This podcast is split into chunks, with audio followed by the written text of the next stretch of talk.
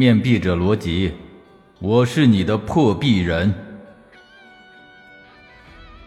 欢迎收听《三体》微缩版，作者节字不精，演播节字不精，后期制作还是节字不精。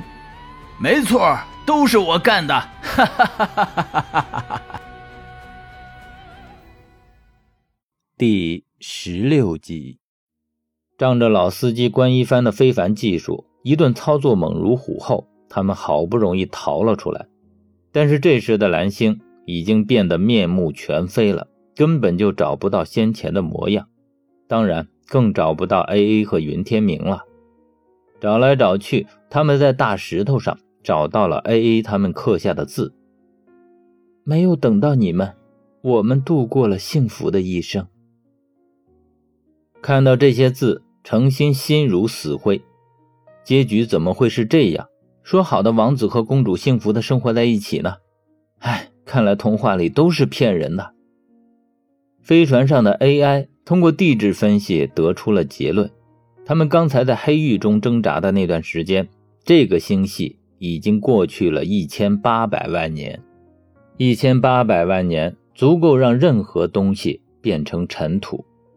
人生就是这样，有的时候一转身就是一辈子，有的时候一转身。就是永恒。看着身边的关一帆，这个宇宙中唯一仅存的男人，自己还有什么理由不和他在一起呢？嗨，就这样吧。就在他们不知该去哪儿了此残生的时候，他们发现了一扇门，就像哆啦 A 梦的任意门一样悬浮在地面上。原来这就是云天明送给程心的第二个礼物，一个小宇宙。这个宇宙很小，小到用平米来计算，但它可以给他俩提供足够的生存空间和资源。它与大宇宙完全隔离，住在这个与世无争的小宇宙里，应该是相当的惬意。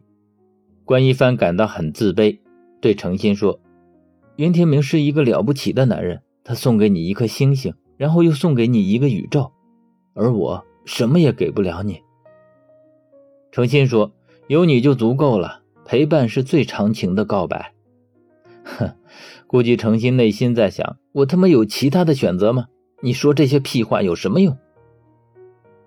就在他们参观这个小宇宙的时候，突然发现房子里有个人影闪过。这诡异的一幕把他俩吓了一跳。难道这地方也闹鬼？就在他们犹豫之际，智子出现在门口，向他们鞠躬。她还是那个日本女子的模样。欢迎你们的到来。从你们进入这个门的那一刻，这个宇宙的时间就开始了。你们没进来之前，这里还没有时间。于是智子开始给他们介绍这个小宇宙的情况。首先，这是来自三体世界的产品。现在，三体人已经有了生产这种小宇宙的能力。在这里有无限循环的生态系统，有土地可以种粮食，有各种智能系统和机器人。你们在这里可以生活的很安逸，没有人会打扰你们。等过上几年再生一窝孩子，这种日子多美呀！哎，只可惜呀，我是一个机器人，要不然咱们非得来个一夫两妻制。程心他们对这里的环境很满意。于是就打算这样生活下去了。可以说，在这里生活的这段时间是程心从危机纪元开始后过得最舒服的时光了。他每天看看书、下下棋、喝喝茶，看小机器人在田里干活，真是悠闲自在的世外桃源啊！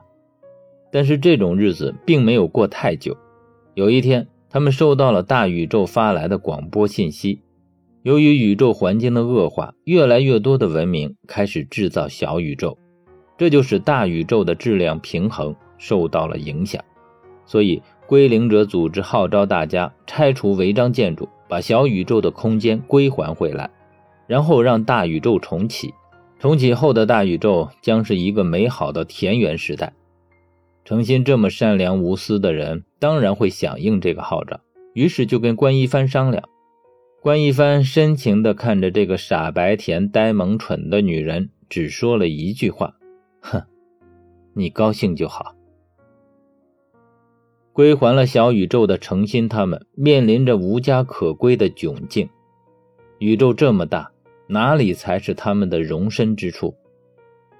这时，质子对他们说：“没事只要有我在，就有你们在。”就这样，程心和关一帆。上了质子的贼船，飞向了茫茫的宇宙。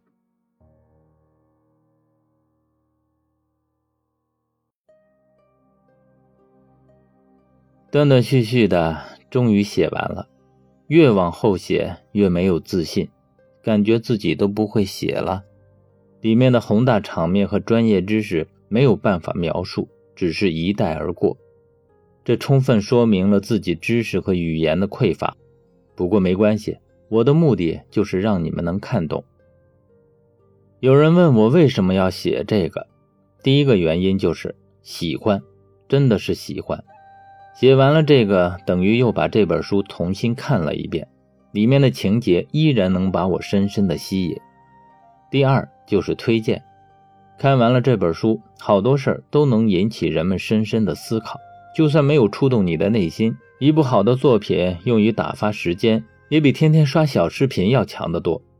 对于科幻，之前我总是迷恋作品里描述的对未来生活的遐想，比如科技发展到多么高级的程度，发明了多么智能的新装备等等。《三体》对于这些的描述并不是很多，而是用哲学的高度诠释了宇宙的浩瀚图景和对于时间的。空间的人性的思想的探索，充分的展示了人类作为一个群体表现出的愚蠢和作为个体表现出的软弱。作者运用了大量的物理学和天文学知识，这么复杂的逻辑关系能处理的游刃有余，真是令人佩服他的知识储备量。让我感触最深的就是对宇宙空间、时间维度的描写。不禁让人沉思：宇宙那么大，地球那么小，在茫茫的宇宙中，地球乃至整个太阳系都不过是一粒小小的尘埃，而我们所有的爱恨情仇、生老病死、傲慢与偏见、光荣与梦想，通通都发生在这粒小小的尘埃上。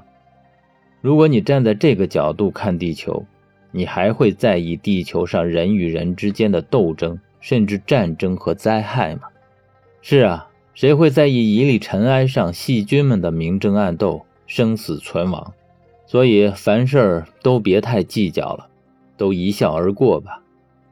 最后用《三体》第三部《死神永生》里的一个金句作为结束语：“死亡是唯一一座永远亮着的灯塔，不管你向哪里航行，最终。”都得转向它指引的方向，一切都会逝去，只有死神永生，永生，永生，永生。